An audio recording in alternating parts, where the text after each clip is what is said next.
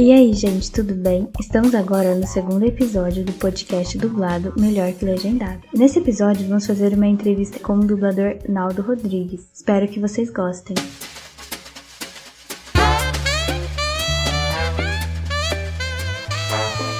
Naldo, você quer se apresentar, explicar um pouco do que, que você já fez na sua trajetória? Então, veja bem, eu na verdade eu, eu comecei, já estava com 37 anos, né? Hoje estou com 48, então temos 11 anos aí. Eu já tinha formação acadêmica em administração, já tinha especialização em gestão de pessoas, e daí eu fui fazer o curso de arte dramática do Colégio Estadual do Paraná. E a partir daí é que os caminhos começaram a se abrir. Quer dizer, nem, nem sempre se abriram, né? É, eu corri bastante atrás, fui atrás de, de muitas, muitas informações. Então, assim, qualquer coisinha que pintava, eu ia fundo eu perguntava, eu me interessava, queria saber o que que era. Ao contrário de algumas pessoas, né? Algumas pessoas que eram bem mais novas do que eu, elas não tinham tanto interesse assim. Então eu acho que as oportunidades elas aparecem, né? Eu até coloquei acho que uma vez, eu não sei se eu li, acho que eu li isso, que as oportunidades batem a nossa porta, mas elas não giram a, a maçaneta. Cabe a gente girar a maçaneta para correr atrás do, do, que a gente busca. Eu fiz já bastante, bastante publicidade. É, então eu fiz Banco Brasil, fiz Salfer, fiz Burger King, fiz Co é, Copavel, que é uma cooperativa de Cascavel Cascavel. É, fiz para uma cooperativa aqui de, do, do, Paraná, aqui de Curitiba, que eu não lembro agora, não vou lembrar o nome. Ministério da Agricultura, Tintas Darca. Então, assim, tem bastante questão,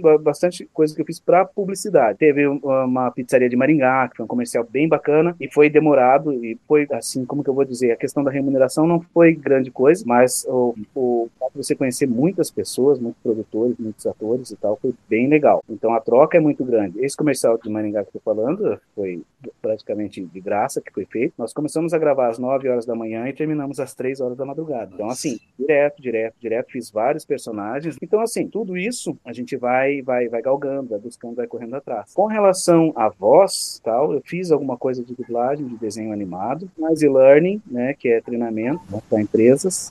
E tudo isso como? Ah, ouvi alguém falar que teve um teste de tal coisa em tal lugar. Muitas vezes eu perguntava, é, mas do, onde que foi isso? E as pessoas, elas, elas tendem, não digo maioria, né? Mas elas tendem a não abrir o jogo, não mostrar para você, não dar o caminho. Então, aconteceu de ouvir, daí eu ouvi a, a, a, o nome da, da, empresa e tal, que estavam fazendo, fui atrás, pesquisei, mandei um e-mail dizendo, olha, sou ator profissional, não sou dublador, não tenho registro, não tenho curso de dublador, muito embora o que se exige para ser dublador é ser ator profissional, e esse título eu tenho. Então, assim, fui atrás, né, é, de, é, dessa, dessa empresa, né, de, de áudio, falei com eles, ó, não tenho, não, não tenho experiência, mas gostaria de fazer um teste, deixar minha voz aí com vocês, existe essa possibilidade. Tá? Daí o rapaz me mandou assim: olha, veja bem, é, a gente encerrou os testes na semana passada, que era justamente aquilo que o pessoal que eu comentei estava falando, e eu falei assim: puxa, né, mas é, quando abrir uma nova possibilidade, você pode me mandar? Daí ele disse: claro, claro. Daí tá, ficou aí o assunto. Mas o que, que eu fiz? Eu lembrei que eu tinha feito um trabalho na Hollywood Filmes, fiz uma locução para uma. Era, era, uma loja, era como, era como se fosse assim desses carros que passam na rua, sabe? Olha o carro das frutas e verduras e blá, blá, blá, blá, né? Eu lembro que eu fiz um trabalho bem bacana, assim, para uma, pra uma, uma hortifruti deles lá da região, acho que era de Araucária, se não me engano. E daí eu lembrei disso e eu peguei e mandei insistir de novo, né? No e-mail lá que eu tinha mandado pro rapaz, eu mandei para ele, falei assim, ah, desculpa, né? Eu não tinha encontrado o arquivo antes, mas estou mandando agora para você ter uma ideia do meu, meu timbre de voz e tudo mais, porque escrever é uma coisa, falar é outra, né? Uhum. E daí quando eu mandei, ele falou assim, olha, se você consegue vir aqui na quinta-feira da semana que vem, eu falei, opa, né?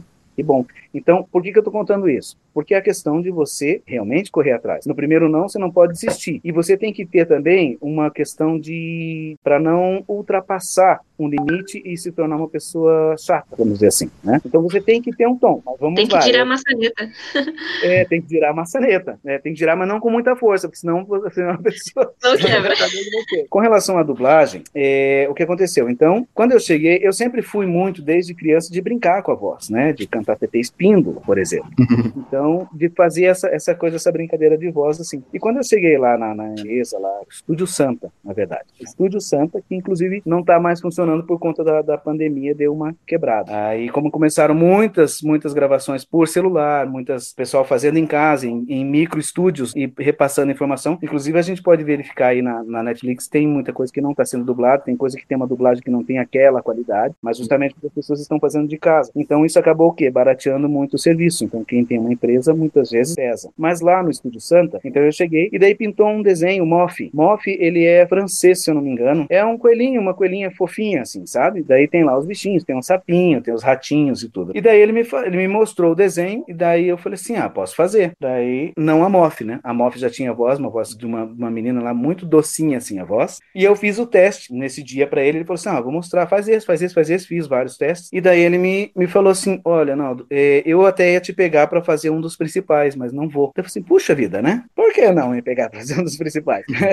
não por nada, porque principal tem o nome na tela, né? Que é importante a divulgação. É, e claro, tem o cachê também. Esse não é o mais importante. A gente gosta do que a gente faz, mas é importante porque você acaba tendo gastos para fazer as coisas. Muito bem, daí ele me falou, tal, falou assim, gostaram muito da tua voz, mas ele daí eu falei assim, tá, mas é, então me dá uma explicação, né, para eu saber por quê. Ele falou assim, olha, a tua voz é muito boa e você tem um leque, além de sua, sua voz ser boa, você tem um leque de vozes. Então, como é que eu vou queimar você em um personagem principal se eu posso te usar em cinco, seis personagens? Daí eu falei assim, hum. bom, eu falei, isso é bom ou é ruim? Ele falou assim, isso é excelente. Eu falei, bem, você que é o profissional da voz, eu não sou, eu não sei, você que, é, que entende de toda a técnica e tudo. Se você está me dizendo, eu vou acatar e vou entender que realmente isso é bom. E daí, nessa MOF, teve um, um papel um pouco maior que eu fiz um, um, macaco, que é bem interessante, né? É um macaco cantando, é um macaco, olá, eu vim do sul do Brasil, uma coisa meio assim, meio, meio como é que ele falou, esqueci o nome da, da daquele cantor que tinha voz grave. Conceição, eu me lembro de você. É o Calbi, Calbi Peixoto, exatamente. Daí, então, o macaco era meio metido a Calbi Peixoto, sabe?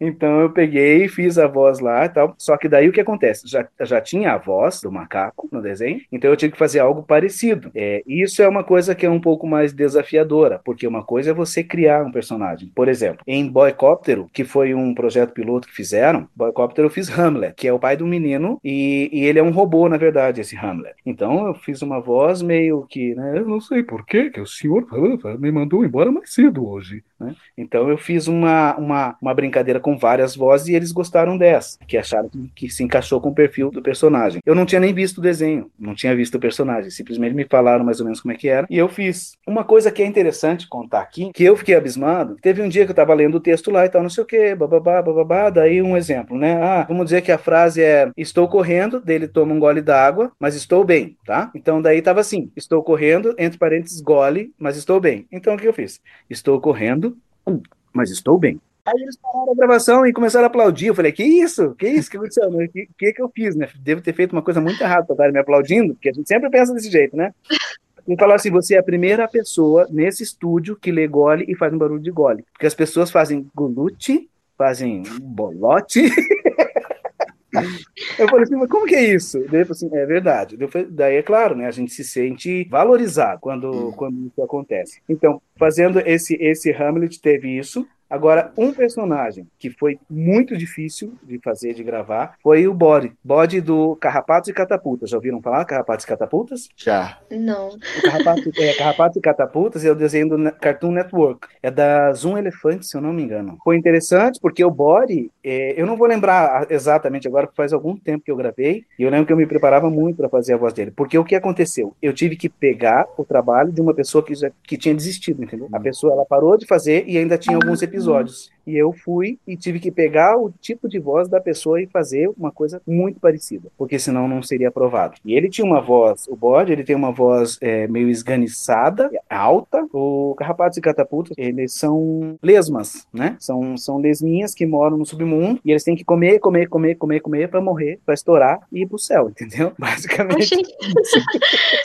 Foi, foi divertido fazer, foi um trabalho, foi cansativo, claro que, como eu falei, a remuneração foi melhor, mas também dependeu de mais tempo e eu tinha muito mais texto para fazer. Voltando na MOF, desenho para 3 a 5 anos, eu acho. Eu tenho, eu não sei, eu tô achando que se a Nicole assistir, ela vai se apaixonar.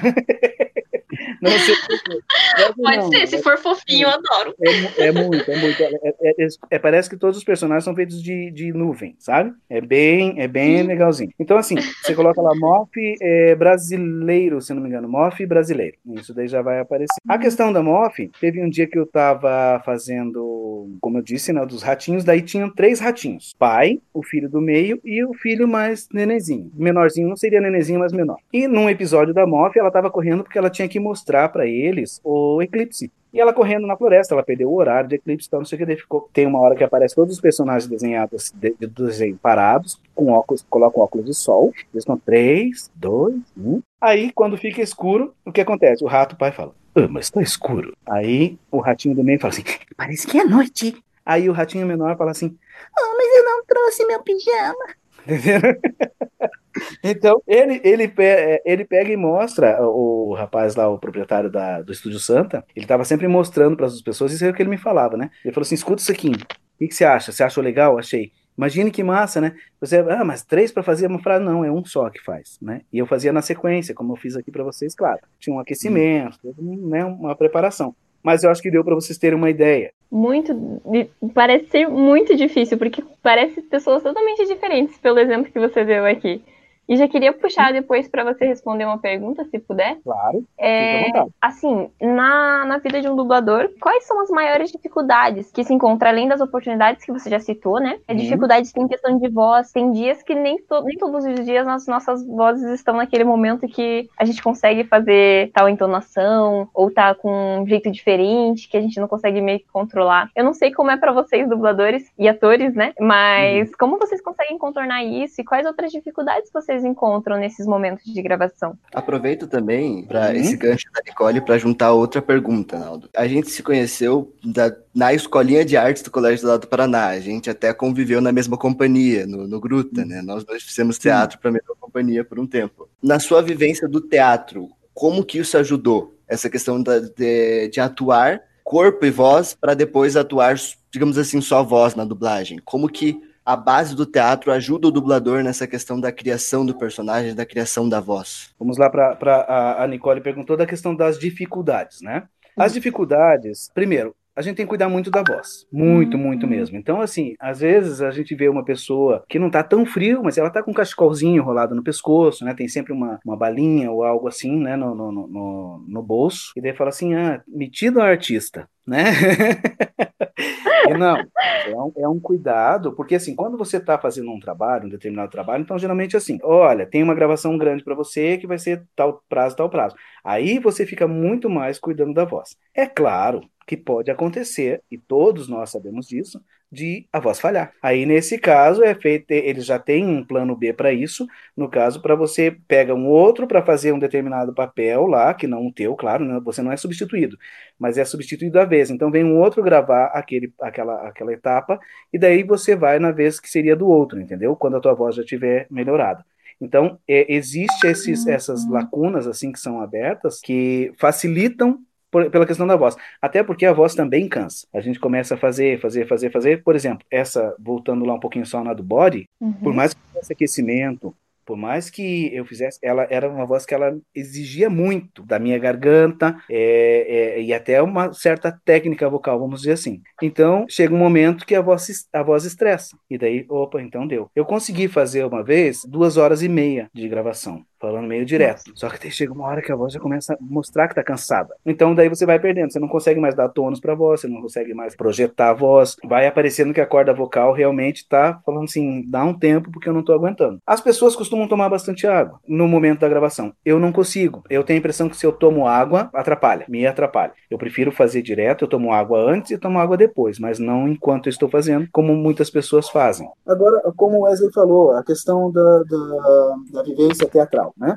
No teatro também nós criamos personagens e nós criamos é, vozes para esses personagens. Né? A gente não pode ser sempre o mesmo, senão fala assim, ah, é lá, é o Naldo. Ah, lá, ah, é o Naldo. Né? Não dá. O ideal é que a pessoa nos veja e não, nos, não, não, não faça relação com o personagem que nós fizemos anteriormente. E isso contribui com certeza. A dublagem em si, você não fica na frente do microfone e você é você. Por exemplo, eu, eu sou a Nicole e vou fazer uma dublagem. Não. A partir do momento que você entrou na frente do microfone, você não é mais a Nicole. Você é a Moff, ou você é o macaquinho, ou você é o bode. Então você incorpora um personagem também, por mais que você não esteja sendo visto, você tem que incorporar aquele personagem. A questão do, do teatro, do corpo, voz, tudo tem, tudo tem uma relação. Eu acho, inclusive, por isso que eles até exigem, para ser dublador, você obrigatoriamente tem que ser ator. Você tem que ter DRT, tem que ter o registro de ator. Então, justamente por isso, acho, Wesley, então, que a, a, a vivência no teatro que a gente tem, tudo isso, tudo isso contribui e nos encoraja na frente do microfone microfone, entendeu?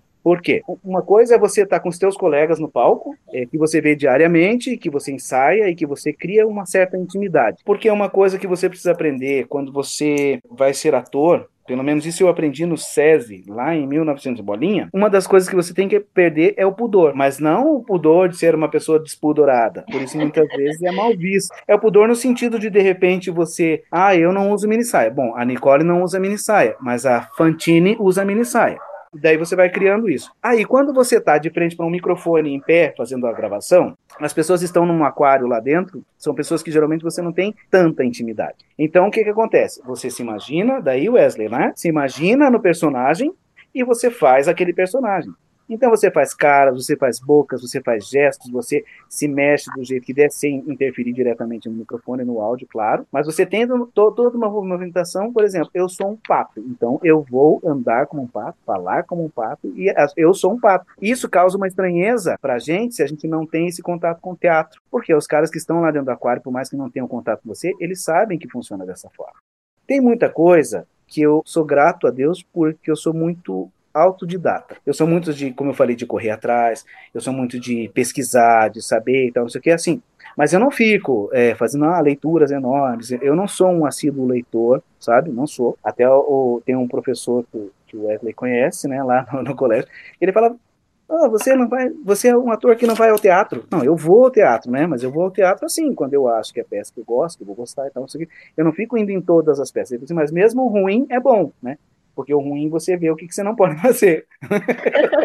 É uma lição já. É, você tem uma, uma, certa razão, né? Que você estava uhum. comentando também um tempo atrás, na verdade, que eu até anotei aqui para não esquecer, sobre a questão de quando você pega um personagem pela metade. Já vi em algumas séries isso acontecer e isso me frustra muito. Eu, como ouvinte, né? Não, não que me frustra, mas assim, quando o personagem está acostumado com aquela voz e vem um outro dublador e faz uma voz totalmente diferente. Você, como dublador, você comentou que você teria que pegar como se fosse o, aquele personagem, né? Pegar aquele, aquela voz, aquele, aquela entonação, mais ou menos, e tentar incorporar pro, pra fazer, né? Quando pega da metade, assim. Quando você vê isso em algumas dublagens, o que que você. Como você se sente? Você se sente incomodado ou você se sente mais compreensivo porque você sabe que não é uma coisa fácil de fazer? Como que. Como que não, me incomoda. Me incomoda, me incomoda muito. porque dá a impressão, porque dá a impressão que assim, tudo bem, a gente sabe das dificuldades, a gente sabe de tudo isso, né? Mas uhum. só que impressão que assim, ah, vamos, vamos pegar qualquer um mesmo, sabe? E não pode ser assim. É claro que a gente sabe que, é, pelo menos o que me passaram, é que o mercado de voz, ele, é, ele não é tão grande assim, sabe? Nós não temos muitas vozes. Inclusive, eu ouvi dizer que as, a, os dubladores, as, os personagens estavam envelhecendo, porque uhum. as vozes porque as, as pessoas, os atores, os dubladores estão envelhecendo. Então o mercado começou a ter uma movimentação justamente por conta disso, vozes novas e tal. Justamente isso que você está falando, hoje eu terminei de ver o, o Grey's Anatomy. Então tem vozes lá que, eu não sei se vocês conhecem, vocês assistiram Grey's Anatomy, não? As primeiras temporadas só, as duas primeiras. É, eu assisti as 17. Nossa, guerreiro, guerreiro. Acho que tem uns 300 e poucos episódios. o que me incomodou? É, primeiro, eu percebo que existe uma preocupação em pegar um personagem que tem um, um timbre parecido com o ator mesmo, com a voz do ator, para dublar. Pelo menos isso eu percebi em Grey's Anatomy que eu pude verificar. Por que, que eu percebi isso? Porque eu estava vendo é, a dublagem em português, aí eu, eu vi eles em inglês, falando no original deles, e vi em espanhol. Então, dá a impressão que eles têm essa, essa busca de voz padrão, entendeu? Então, por mais que seja um ator espanhol, ele tem que ter um timbre parecido com o ator profissional, o ator que está fazendo lá, né? É, o, em português, inglês, espanhol, chinês, sei lá. Mas o que eu percebi foi em espanhol e em, em, em português que tinha um um timbre parecido. Me, me causou muita estranheza e assim é, é, foi um episódio para mim que não teve muita graça, para você ver o quanto afetou. Um dos episódios que a personagem trocou a voz totalmente. A personagem ela tinha uma voz chata já, né? Mas era da personagem, né? Era era fazia parte dela para dizer que aquele tom de voz dela não causava respeito nas pessoas por causa do timbre de voz dela. Então ela já tinha uma voz chata, que é aquela coisa assim, que a pessoa não, não acata, a pessoa sai correndo. Só que uma muito pior e muito diferente. Eu falei assim, poxa vida, que ruim. E aquilo, aquilo estragou. Aquilo realmente, para mim, estragou a, a questão da personagem. Então, respondendo a sua pergunta, incomoda, incomoda muito, Eu acho assim, que é só se não tiver como mesmo, mas enquanto ator e uma pessoa que trabalha com voz, eu acho que ela deveria tentar se aproximar o máximo possível. Uhum. Ouvir bem o personagem, fazer os mesmos, os mesmos tipos e tentar aproximar a voz o máximo possível. Claro que timbre é uma coisa que cada um tem o seu, mas não dá é, para mudar. Eu acho, é, eu acho, que eu acho que você po poderia aproximar. É, por exemplo, eu vou fazer uma coisa que eu fiz, faço bastante também é e-learning. E-learning, leitura, então eu faço para treinamento empresarial. Eu vou lá e estou lendo o texto. Um exemplo. Nicole Wesley estão agora em, na sala de reuniões. Eles vão decidir sobre o projeto A ou B. O que você diria nesse caso? Então, falei, coloquei essa posição. Aí, por exemplo, daí eu vou fazer a Nicole. Ah, veja bem, eu acredito que poderíamos usar o plano B, porque o plano A já está um pouco ultrapassado. E o Wesley falaria: ah, não, não sei não, porque veja bem, porque se você pegar o plano B, eu acho que não vai dar certo esse negócio. Muito bom! Gente, então, para essa pessoa.